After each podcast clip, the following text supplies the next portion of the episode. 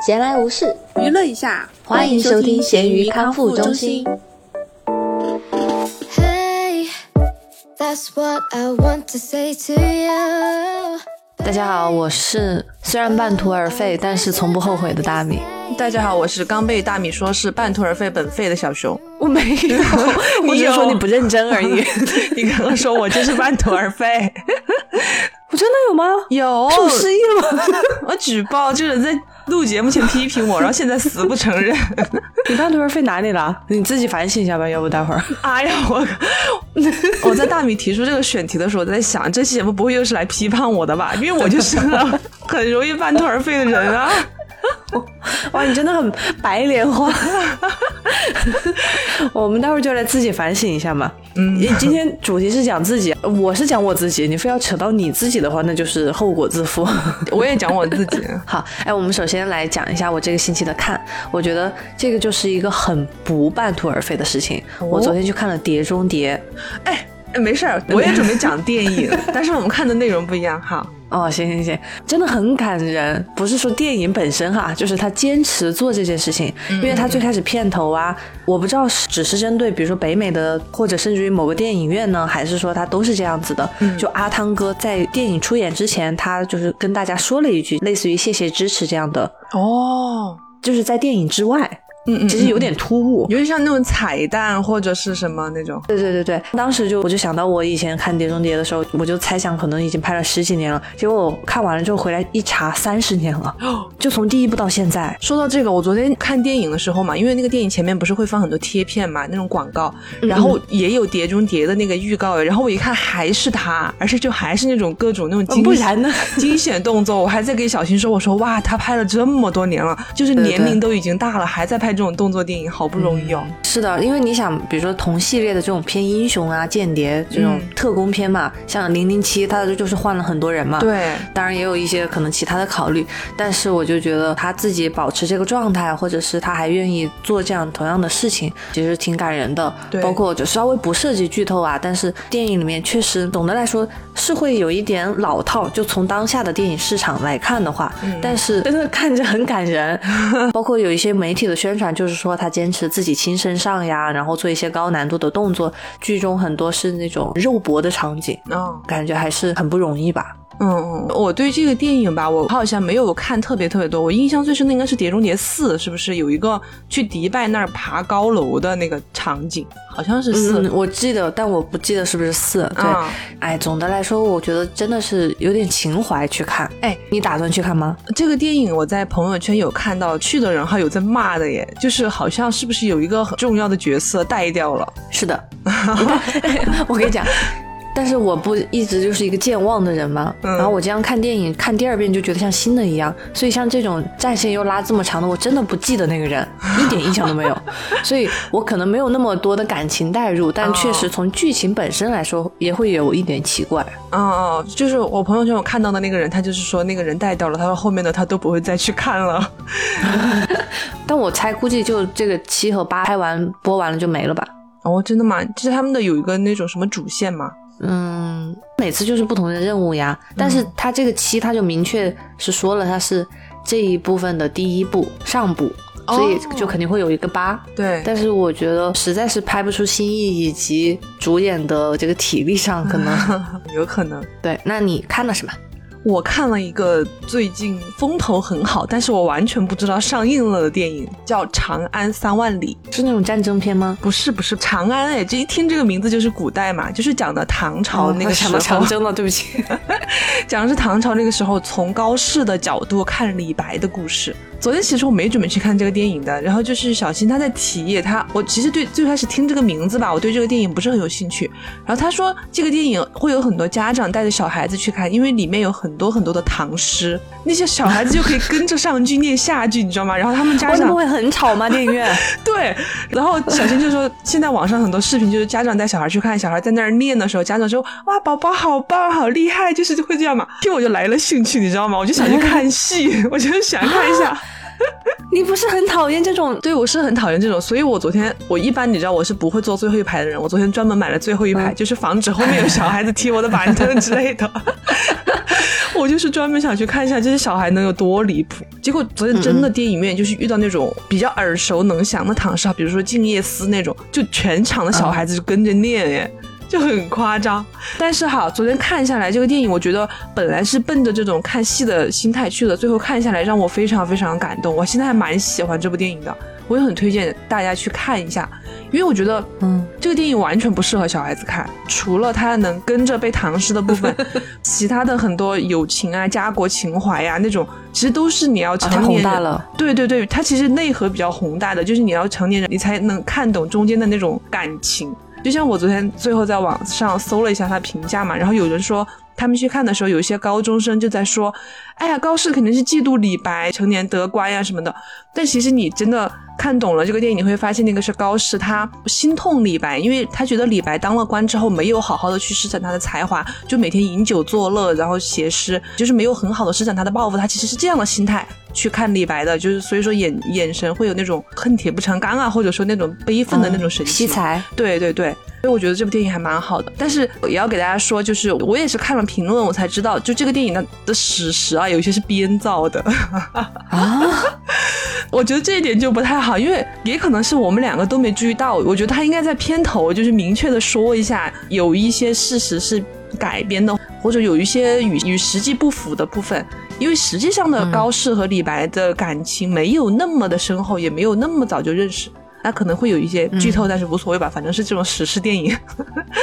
对我，我很同意你那点。长大之后，你有时候想到一些小时候背诵过的呀、学习过的那种经典的课文、古诗，你才发现它不只是背诵那么简单。对对，虽然有的诗确实很朗朗上口，但是它里面的一些故事，包括一些情感，呃，不仅仅是这种家国情怀，甚至于你知道吗？我。那天我父母他们回国的时候嘛，我出完月子之后他们回国，我就想到那个朱自清的背影啊。小时候会有时候甚至会玩一些梗啊，买个橘子之类的。但是当你自己身临其境的时候呢，你就会能够体现出为什么有的一些经典的文学作品，它是可能看上去比较简短呀，或者是呃，就我们学的时候会觉得是一个负担之类。但是你到了那个时候，你才能真正体会到。是的，是的，我昨天也有这种心态。剧情我就不说了，就是看到中间有一段李白在那个窗前背那个静，就是不是背，就是朗，就是读他那个 李白要背，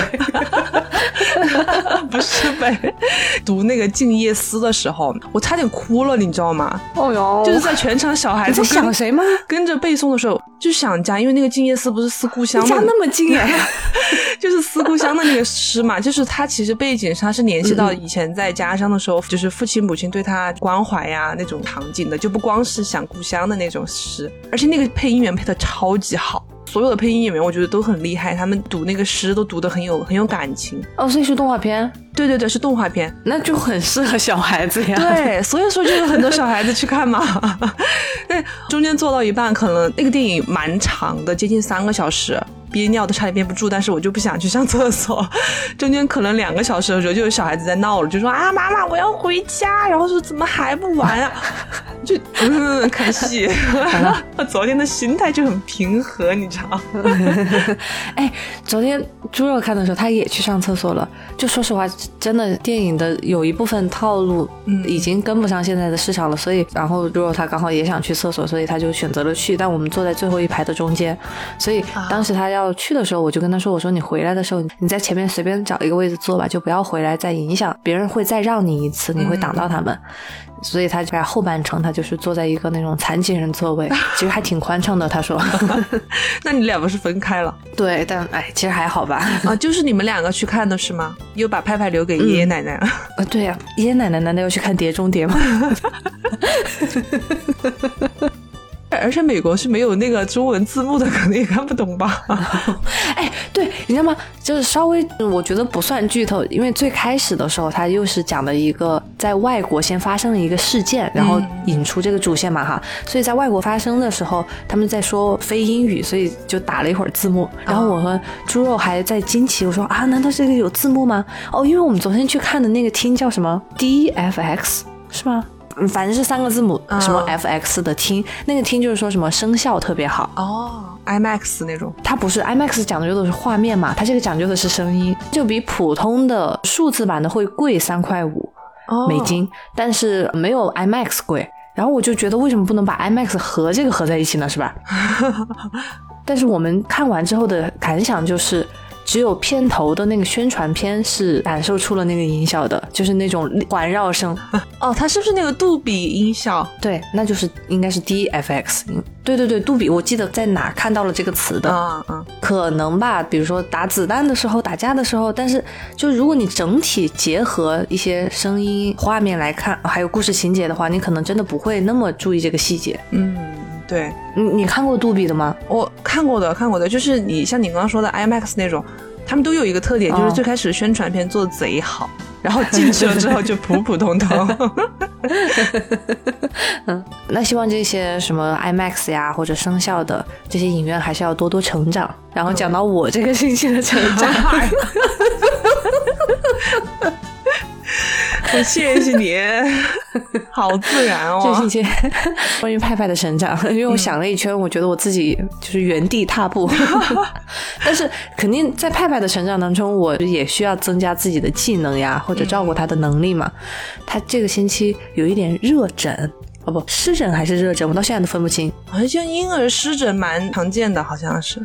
嗯，对对对，就网上你一搜的话，它会比较什么口水疹、热疹、湿疹，还有其他的一些图片，又稍微有一点害怕嘛。我，但是有时候你要做攻略，因为比如说它的治疗方法可能不一样，引起的原因也不一样。嗯。咋了？你不说一下发生了什么？说看你要互动哦。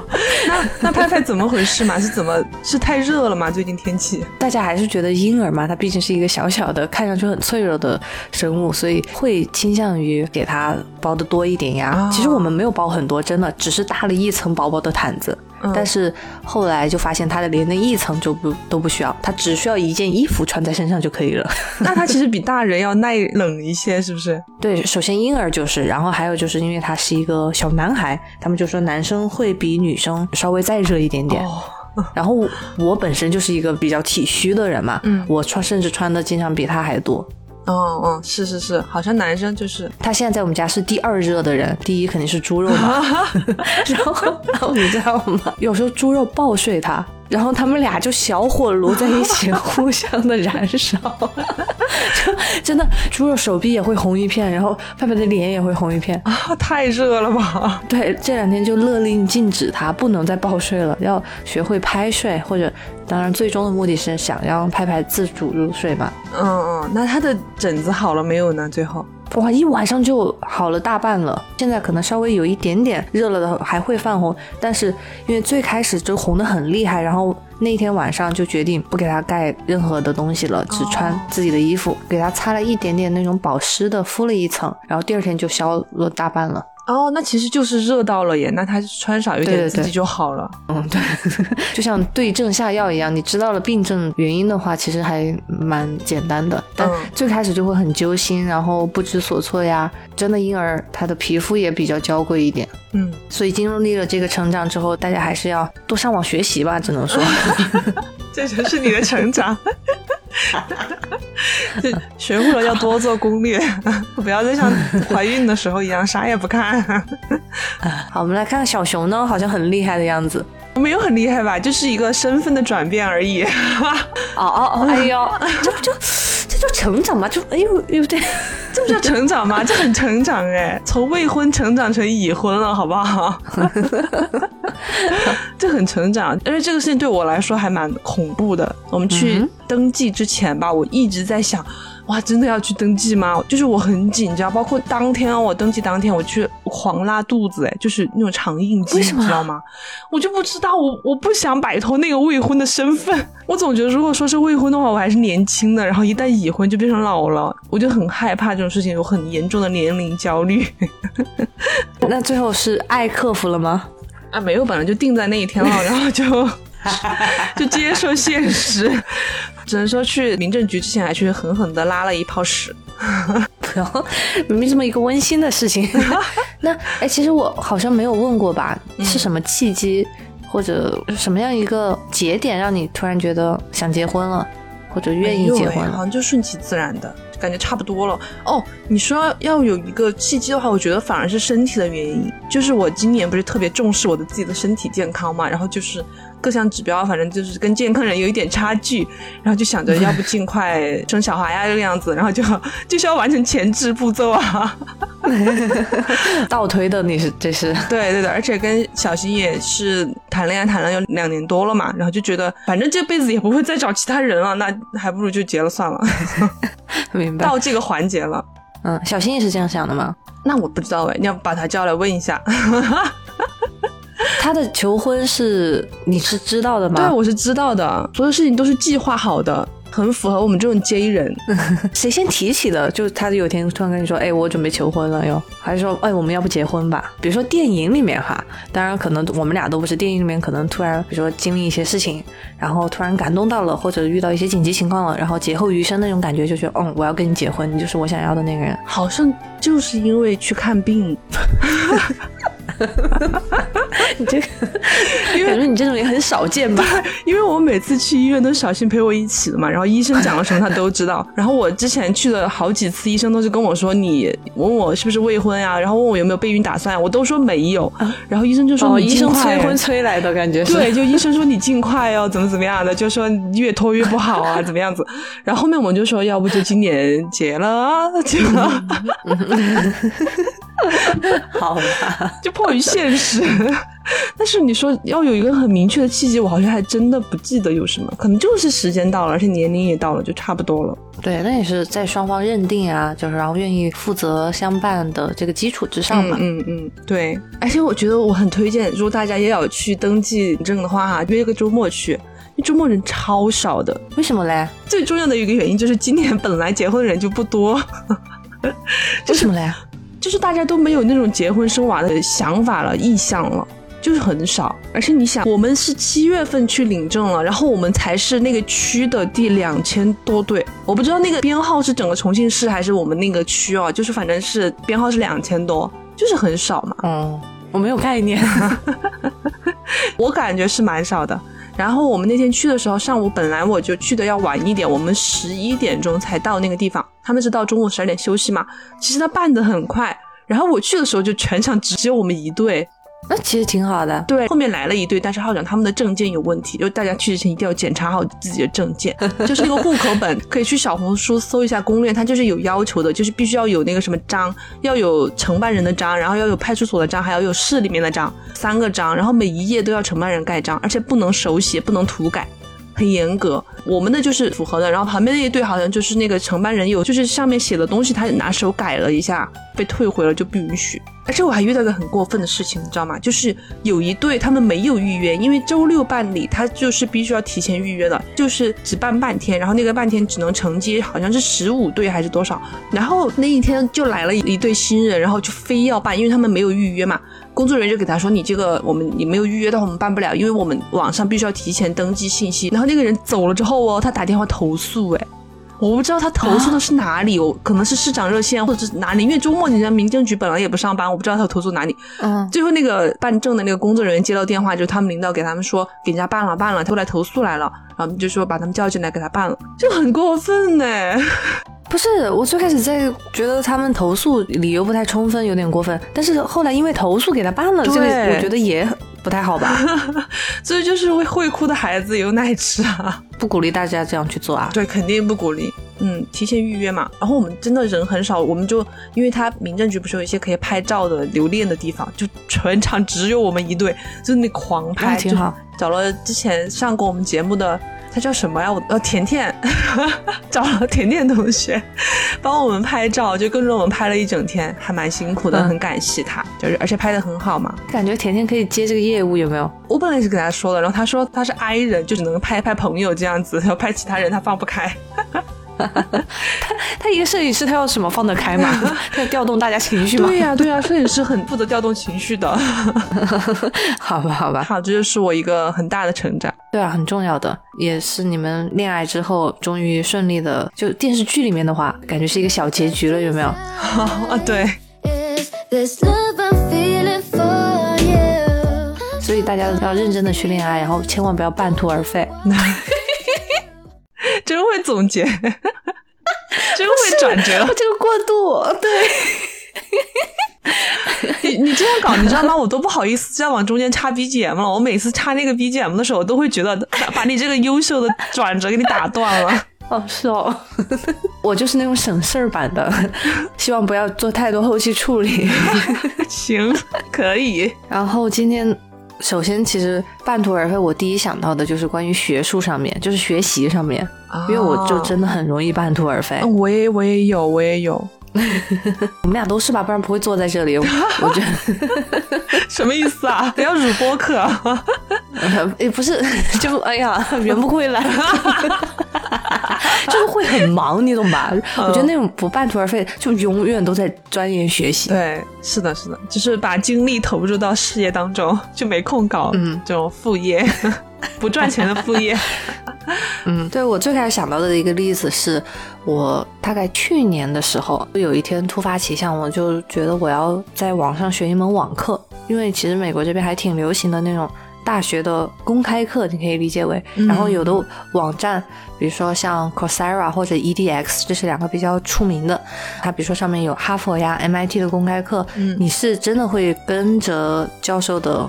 当然是录的视频哈，然后做一些作业呀。如果你要选择有证书的那个版本的话，你就会得付学费。但如果你不要证书的话，你相当于是免费的，所以就也可以当一个薅羊毛或者自我成长的渠道嘛。我问一下，他那个证书是什么证书？就是证明你学过这个课吗？还是有学位的那种？没有学位，就是学这门课。当然有一些课。他比如说，你学一个什么艺术史，这种就是偏体验和自己成长型的；也有的，他那个证书的话，因为他可能是技能型的证书，比如说你会网页设计，这个的话你就可以加到你的简历里。对。然后我最后选了一门什么呢？因为基本上现在主流的话，很多是那种关于学编程的，就是这种偏技能型的。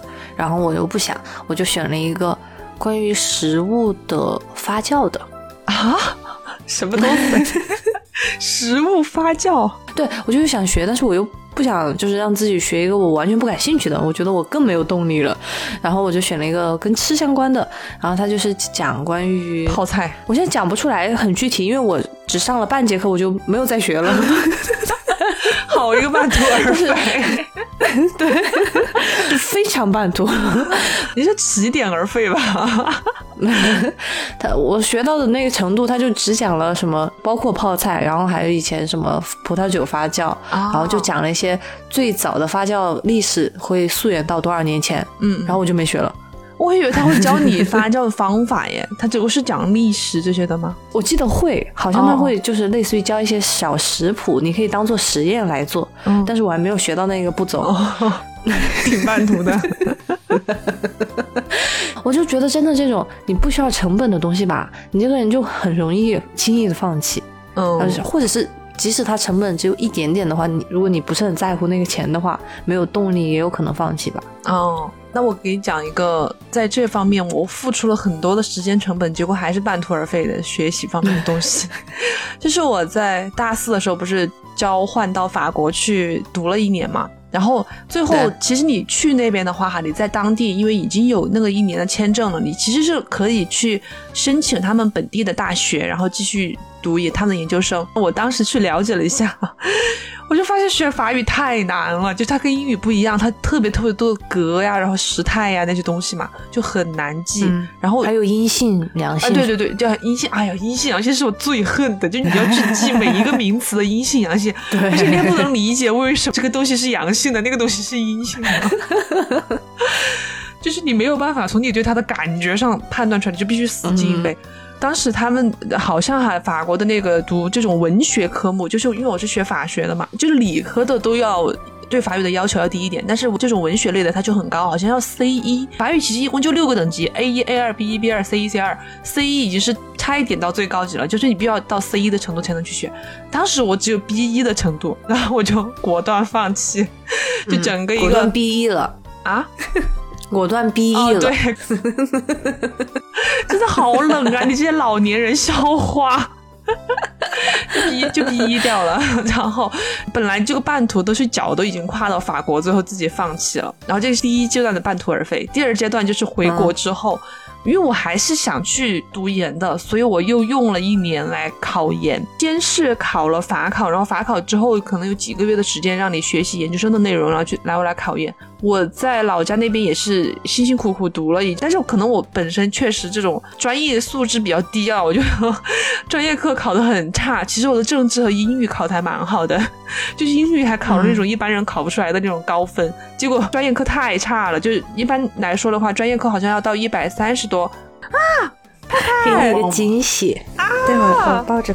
哇，它好大了，我感觉哦，好大一只，拍拍。啊！关键是他听不到你声音，我戴着耳机。哎，你好烦！啊，他小了啊！你的干妈，躲你一下。你的干妈，躲你一下。啊！好快呀！啊好快呀！你要不要能够可爱？我觉得你比较可爱。我的眼睛水都流出来了。反正我的最终结果就是专业课考得太差，导致没有上那个考研的分数线。因为考的是我们学校嘛，我们本来本科就是一个政法专业学校，所以它分数线蛮高的。后面就废掉了，然后就没有再考了。这也是我一个很严重的半途而废。然后其实是我现在非常后悔的事情，你知道吗？我总觉得还是要读一个研究生呢，然后之后的路会好走一些。嗯，但我觉得，我感觉又在 PUA 小熊了。我觉得你这两个半途而废都是因为你自己不努力，哎，对，就是是的。我承认，我我今天好像讲的半途而废都是我就是突然失了兴致那种感觉，也有啦，也有。但是你如果真要想考研的话，也可以之后再去吧，你不要再找借口了。现在的工作我感觉时间不允许，就是工作之外的时间比较少。而且你知道，人一旦上班了呀，他在下班的时间他就完全不想再接触任何专业东西了，你知道吗？就除非那种跟我赚钱相关的，就这种客户交代的工作很急的，那我就爬起来处理。对 对对，哎，我也是。我觉得我们俩都不是那种狠人，对，真的有就是设定了目标能够好好执行去达到的人，那样的人还蛮值得佩服的。是的，是的。那我们继续来反思吗？我就说嘛，又开始要教训我、批判我。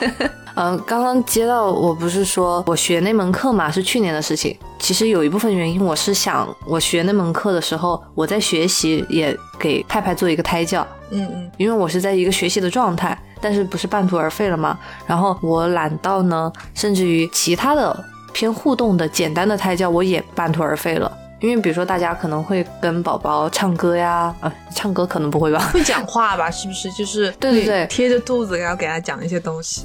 嗯嗯，然后可能卷一点的，可能会讲那种古诗呀之类的吧。最开始我和猪肉有试过，什么让每天晚上猪肉给他背一首古诗，然后拍拍出生之后就能在电影院里跟着那个长安三万里开始念诗。但是猪肉可能背了四五天之后就背不出来了，没了。啊你不能照着手机念吗？对对对，然后我们后来就找手机，就相当于你要多一个步骤，你知道吗？你如果真的想让自己去做一件事情，你一定要化繁为简，所以我们就放弃了。然后再包括什么，像本来说想听一些古典乐呀，嗯，也没有，因为我可能比如说像自己想听播客或者想看电视剧，然后我后来就躺平了，我就说妈妈开心最重要，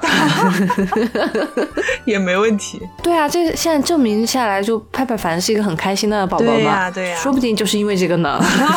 孕期的心情好像真的会影响宝宝，这个好像是真的。如果因为人一旦不开心的时候，会有一些不好的激素产生嘛，像皮皮质醇呀那些东西，最后就会跟跟着你的血液进入到胎儿里面的啊？有那么玄学吗？跟着血液进去？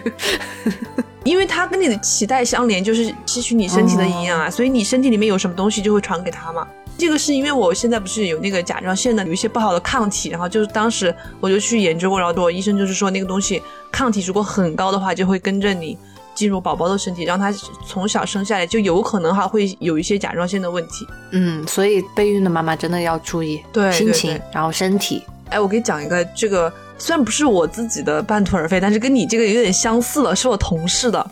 你知道她在怀孕期间买了一个很神奇的东西，我不知道你有没有听过。她是买了一个那种胎教机，它不是给你念诗或者讲故事、听歌什么的，它是发出那种鼓点哦啊，而且很贵，而且好像两千多。但是如果是只是古典的话，你自己网上找个音频放不行吗？不，他是那种就是可能还有专利，他研究过这个东西对胎儿有那种养，就是那种培养他的性格的作用。因为他的宣传广告里面就说，经过这个胎教的婴儿出来都是天使宝宝，很乖巧、很听话之类的。他就买了两千多的东西，然后天天就带在肚子上，好像是早上半个小时，晚上半个小时，就每天带着给他听。哎，然后最后他也是、直接带着吗？它是一个那种机器，然后连在一个腰带上面，然后就叫你捆在肚子上。那是天使宝宝吗？嗯，我不确定，我比较好奇这个。但是因为他半途而废了，就他也半途而废了，知道因为那个东西就是你说的要化繁为简嘛，然后这个东西太麻烦了，要你要每天把它带在肚子上带那么久，就是而且你必须要，如果说你准备在早上和晚上弄的话，你早上还要提前半个小时要把它带上，而且要这半个小时你还不能出门，你就要在家里待着。然后他就觉得很麻烦，然后最后就放弃掉了。我在想，你买了这么贵的东西，他当时给我说的时候，我就觉得这不会是智商税吧？真的假的呀？就胎教真的有这种这种能力吗？它就是会发出那种咚咚咚，然后就是这种声音。我当时找那个胎教音乐的时候，有找到过有什么阿尔法、什么脑电波，哎，对，就是就是那种类似的，那个很催眠，你知道吗？就是我听了两次吧，然后就发现哦，马上就睡了，所以它可能是这方面的作用，帮助孕妇好好休息。但你觉得胎教这个东西对小孩子是真的有用的吗？我觉得更有意义的是你去愿意做胎教这个动作，你的这个动机和去尝试。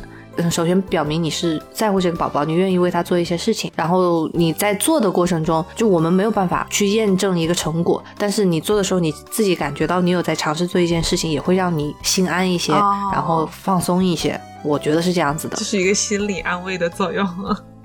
嗯，但可能有吧。我觉得如果是没有害的话，你做了的话，还会得到一个让你心安的这样一个好的作用的话，那就可以去做呀。就如果你不怕累的话。是，但我们做很多事情都怕累，所以才会造成半途而废的结局。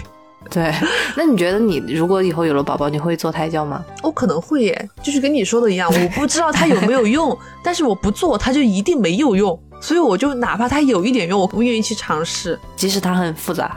对对，但那也可能半途而废掉。好，下一个说一个我就是因为很累，所以半途而废的事，就练字这个事情就是一个很半途而废。今天其实有一个事情我没提，就是我的健身，就是我买了很多的器材嘛，就因为之前讲了很多次，我就不想讲了，因为这个是我一个 一讲半途而废，大家都想到这个吧？对，我就想其他的一个就是我的练字，我我也买了很多字帖，你知道吗？我家里有好多好多本呀。可是从小我是学的是毛笔字，我学的是软笔嘛，然后我的软笔其实写的还可以，但是到硬笔。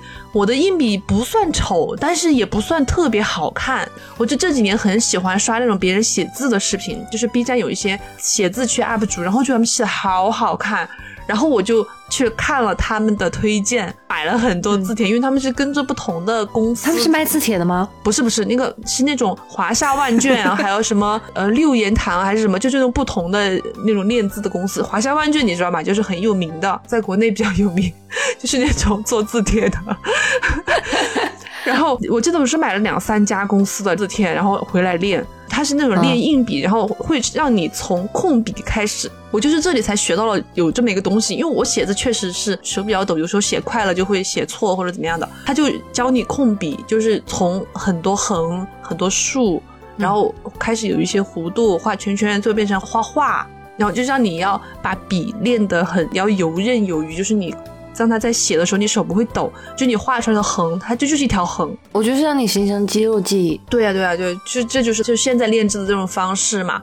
然后你再把这些横竖都给它写稳、写好了之后，写的不抖了之后，你再去练那种偏旁，然后练一些常见的那种组合的方式，最后才是练一个整个的字，然后常见字六百个或者几千个，然后再去练。如果说哈能坚持下来，应该是很有用的。但我目前还在 控笔的前半章。就是还在写横和竖的阶段，有点半途而废了。就是其实买了很多，但是都没有坚持下来。那你为什么要买很多呢？你可以练完一本再买呀，因为它就是一套一套的。真的是一套一一套。一一次性就卖你六本，你知道吗？控笔就三本，然后练字又三本，这 就是这家公司的。然后我看了另外一个人的推荐，我又觉得哎，那个字体蛮好看的，它其实两个练出来字体是不一样的。然后我就去买了另外一家公司的。我觉得是你的消费习惯的问题，要不送人吧？不要，我就然后你知道我买这种东西，我就会觉得我买了之后就是我的资产，是我虽然现在不用，但是总有一天我会把它用掉，我会用上，所以我就会心安理得的半途而废，你知道吗？这样说倒也没错了，还可以给孩子用呢，是吧？对，但是听起来真的很修身养性哎，跟你那个正念差不多。是是是。哦，说起修身养性，我之前也做过一个类似的事情，我买了是一本软笔的那种临摹，你知道我买什么？我买的心经。哎，现在很流行抄佛经什么的，对对对，就是当年很流行抄佛经，然后我就买了一本心经，然后它是让你用那种小毛笔，然后去写，去那个字用是赵孟馥的，然后当时就觉得赵孟馥的字还蛮好的，我还写了有点多哦，我写的有接近一半吧，然后后面也半途而废了，就是很累，因为你知道写毛笔你要，而且那个控笔要很慢，你就写一个字要写很久，每次写完就肩膀酸痛无比。最后就是，嗯嗯嗯因为太累，而且你写的时候你要专注嘛，你又不能看电视，不能玩，就整个一个修身养性。最后我就可以听播客呀。哎，也对，但是当年我没有这个习惯，就还蛮多年以前，好像是一六一七年的事情了。那那现在可以拿出来了，听播客写。对，现在可以捡起来，其实。让我我信你个鬼！那你有没有这种类似的，就买了什么东西但是没有用上？哦，这可以留到之后做。我我本来之前想了一个选选题，关于浪费的，是不是很适合你？浪费我们以前说过了，哦，真的吗？感感觉就是我说那个器材的那一期，还有你的 GoPro。哦哦 行。但我的话，所以我就控制消费呀。哦，下面一个例子就是跟控制消费有关的。我之前跟猪肉我们还在研究生的时候，我记得有一次，现在想起来会有点遗憾的。我们当时因为会有比如说春假呀、寒暑假之类的，其实是有时间的。然后我们有一次计划去拉斯维加斯玩。但是最后没有成型，就没有去。好像当时一部分是因为懒，还有一部分就觉得有点贵。因为去拉斯维加斯，它肯定你是走那种度假风嘛，你就想住的好一点，吃的好一点，就会花比较多的钱。但我们当时可能有在做一些呃学校的那种兼职，但是没有像现在这样挣工资，所以就考虑了之后觉得算了。然后我现在就想起来的话。是一个省钱的动作嘛，但是你真的当你有了工作，甚至于你有了宝宝之后，嗯，其实自己这样的灵活的时间是很少的。对呀、对呀、所以我有点理解有有一些大学生，他们比如说喜欢去穷游啊，我觉得也是一个不错的感受自己不一样世界的一个方式吧。然后同时也控制一些成本。哦，所以你的半途而废就是图都还没化开，就直接在计划阶段就废掉。当然，刚刚说的钱方面的考虑嘛，还有就是。那个时候还也还没有小红书嘛，你就要自己去比较看哪些酒店之类的，然后也要去想一下去哪家餐厅，去什么景点，因为你想要物超所值嘛，然后也不浪费那个时间。然后我之前其实有跟朋友单独去过一次拉斯维加斯，但那次就基本上是那个朋友就规划好的。然后轮到我和猪肉的时候呢，就猪肉这个人他说的好呢，他的好处是他比较 就是你做什么都可以，但是不好的就是他就也没有意见。当我们两个需要一个人去做规划的时候呢，这个就很容易半途而废了。两个人都懒了，对对对，哎，所以你们俩都是都是屁人，是不是？我我们是屁人，感觉在骂我们。我是啊，我不是 N 发票吗？对呀、但是他跟你是一模一样的，你是 P 吗？我是 J，他跟我是一样啊？为什么啊？因为 J 人很爱做计划的，就是我。我觉得是他纯粹对旅行不感兴趣。哦，那有可能，就借口说，哎呀，都可以，随便你啦。然后其实他内心是，哎呀，我不想去，好麻烦。对，因为我们最近就在畅想嘛，就是很不切实际的想以后某天回国，然后想到带宝宝。就宝宝的话，其实还好，那他总有一天会长大，然后他能够坐飞机，能够跟我们出去。但是又想到福福，哦，是的，养宠物真的很绊脚。哎，我觉得养宠物也可以算我的一个半途而废。哎，也不叫半途而废，因为我我一个养了很久的小猫，然后叫麻园。其实我是被迫半途而废的，你知道吗？就很难受，因为我本来养的好好的，就是我跟麻圆感情超好。我是从一七年七月份开始养嘛，那个时候麻圆才三个月。一直养，就是自己养，养到了一九年底。一九年底是因为我刚刚进入了我现在这家律师事务所嘛，然后我们每年有一个出游的那么一个那团建的活动，一年我们去柬埔寨。我就带了我妈一起去，我就把我的猫送回给老家，然后给我爸那儿去，让他帮我养一下，因为时间比较长，我觉得拜托朋友也不太好，然后就送回去给我爸养。结果送回去之后，他就再也不给我拿过来了，就是他哦，因为他喜欢，对，一个是他们喜欢，二个是他觉得啊，你经常出差加班的，你那个猫在家里也可怜，然后就还不如放在老家，然后家里又有狗，就可以陪它玩呀，怎么样的？而且我妈退休了嘛，就每天在家就可以逗逗猫啊，逗逗狗啊，那就不还给我了。但是我当时我还我实在是真。挣扎了一下的，因为我在一九年十一月份的时候送回去的，然后到二零年就是那年的春节，可能就隔了两三个月嘛。过春节的时候，我就说那我把猫带回重庆，我就是还是带回去。结果我妈居然哭，哎，就是她 就就舍不得那个猫，你知道吗？我就是一个很心软的人，然后我看我妈这么想养，然后算了算了算了，我就说那那就放在那里吧。哎，就让我被迫。但其实还好啊，它还是在你。家，你偶尔也能回去看到。对对对，只是我不能每天就是撸猫猫了。哦，但是有一个很好笑的事情，就是其实这么算起来哈，现在猫在我家比我养它的时间要长得多，因为它不是已经在家接近四年了嘛。然后我养它其实就养了两年多，结果现在我回家哈，我这个猫超黏我的。就是 就是平时我不在家的时候，他跟我爸妈就关系很好，就是会亲亲他们呀，就是蹲在他们身上啊。但只要我一回家，就开始黏着我，就是他们两个再也不理了。就晚上睡觉也跑到跑到我的床上，就以前都是在我妈的床上，然后我一回家就连着我，就在我的床上睡觉，然后还会钻我的被窝，各种。然后我爸妈就很嫉妒，每天都说他白眼狼，就说养了你这么久，你亲妈一回来，你还是要去黏着他，真是个白眼狼，就这种。那其实就是稍微有点不负责任的说法，其实这种是最好的呀，就是因为你平时确实忙，你没有办法照顾它，嗯，就是少了一部分你的义务，但是你又在享受它黏你的那个，就你需要它的时候，它又会很黏你。对，我觉得猫猫是一个很聪明的动物。我我想了一下，为什么它这么黏我？我觉得是因为当时它知道，因为它是流浪猫，它是被人救助了之后我去领养的。我就觉得他应该是知道我是给了他一个家的，如果不是我的话，他可能就还在救助站呀，或者怎么样的。我就觉得他是懂感恩的，所以他他会很黏我。嗯，行，理儿有这么个理儿，但是你说出来就就会觉得有点油腻。对，对。然后讲到宠物的话，福福嘛，我我的最后一个半途而废就是关于他的，在训练狗这件事情上，我就很半途而废。我记得你们去送他去过狗学校的，好像。对对对，但我已经是我们家就基本上最训练有成效以及有耐心的人了。去狗狗学校其实还是有用，它现在还是比如说会坐、会趴、会翻，然后会嗯捡东西、会跳。其实也就差不多了，当然，我觉得跟柴犬本就本身这个品类有问题，是猪肉给我洗脑的哈。我既然已经接受了，就它 没有那么高的服从性和粘人性。对对对，这个所以比如说要它一直在一个地方的话，它可能会坚持不住。然后有的主人或者有的品种的话，其实是可以训练出来的。嗯，但是我到后面就半途而废，有一部分觉得也没有太大的必要。我们也不是把它当做一个像警犬一样这样去，就像小孩子一样，希望它健康快乐成长就好。所以就半途而废了。那狗学校你是买的一节课一节课的，还是那种花了钱但最后没有？人家毕业了的那个没有半途而废，他那个班就是个初级班，你不能指望他的一下就教出个什么。